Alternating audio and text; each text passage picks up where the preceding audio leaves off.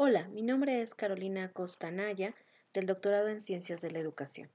Hoy vamos a hablar acerca de un tema muy importante, Radio Escuchas, que es la globalización. Para empezar, vamos a entender qué es una globalización, qué es un motor de transformación en distintos niveles de enseñanza.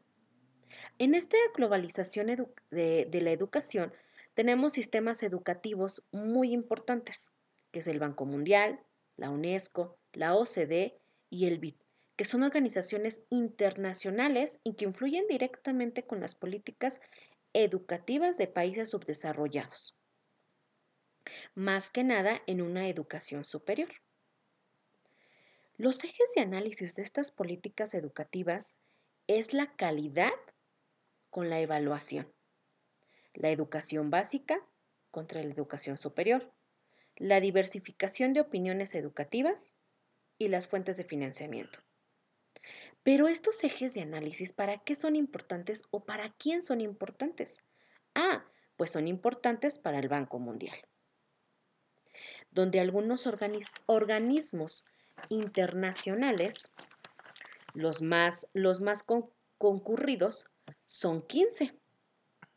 Algunos de ellos son los siguientes. El Banco Mundial, el Fondo Internacional de Desarrollo Agrícola, el Fondo Monetario Internacional, las organizaciones de aviación civil internacional, la Organización de las Naciones Unidas para el Desarrollo Industrial, Organizaciones de las Naciones Unidas para la Alimentación y la Agricultura, Organización de las Naciones Unidas para la Educación, la Ciencia y la Cultura, Organización Internacional del Trabajo, Organización Marítima Internacional, Organización Meteorológica Mundial, Organización Mundial de la Propiedad Intelectual, Organización Mundial de la Salud, Organización Mundial del Turismo, Unión Internacional de, Telecomunicaciones y Unión Postal Universal. Estos son algunas de las organizaciones internacionales. Pero el Banco Mundial, ¿qué es? Se está hablando mucho acerca del Banco Mundial pues es una agencia internacional de financiamiento en materia educativa. Este tuvo sus orígenes en 1944 en Inglaterra y Estados Unidos, precisamente, específicamente en la ciudad de Bedmont, Watts en New, donde asistieron 44 países. De esta reunión surgieron dos instituciones, instituciones muy importantes.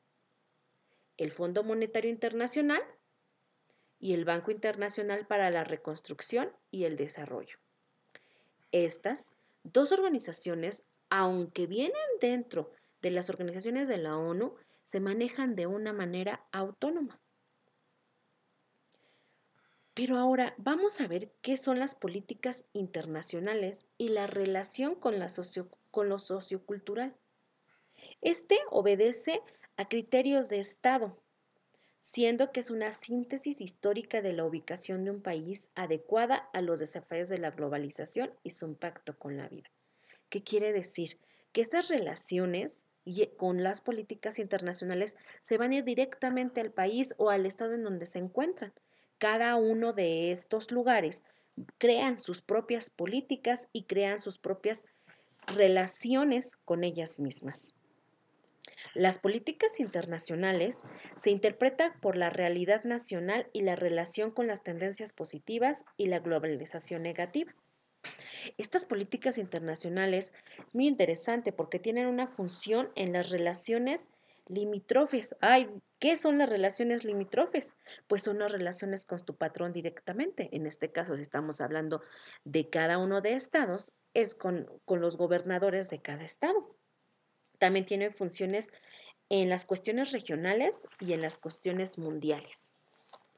Aquí nos habla mucho este tema de, políticas internacionales y la relación sociocultural con los diferentes niveles educativos.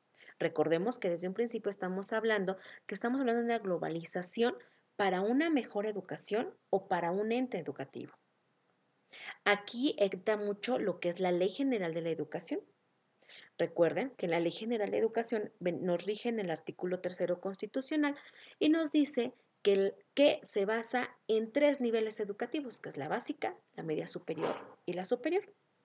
La básica Se divide en el preescolar, primaria y secundaria. El preescolar es de 3 años y es con niños de 3 a 5 años de edad. La primaria abarca 6 años y es desde los 6 años hasta menores de 15 años. Y por último tenemos la secundaria, que son de 3 años. El siguiente nivel educativo es la media superior. Aquí nos está hablando que es nivel de bachillerato o educación profesional técnica. Esas regularmente son de 3 años.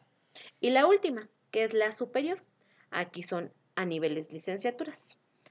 Entonces, esta ley general de educación rige en, estos diferentes niveles educativos y se basa en nuestras políticas internacionales. ¿Qué es lo que tenemos basado para, para poder llegar y poder abarcar estos tres niveles de educación?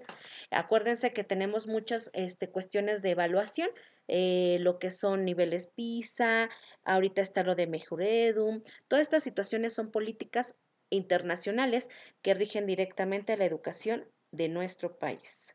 Pues muchas gracias. Esta es la información que el día de hoy les estamos compartiendo a todos nuestros radioescuchas. Bonita tarde.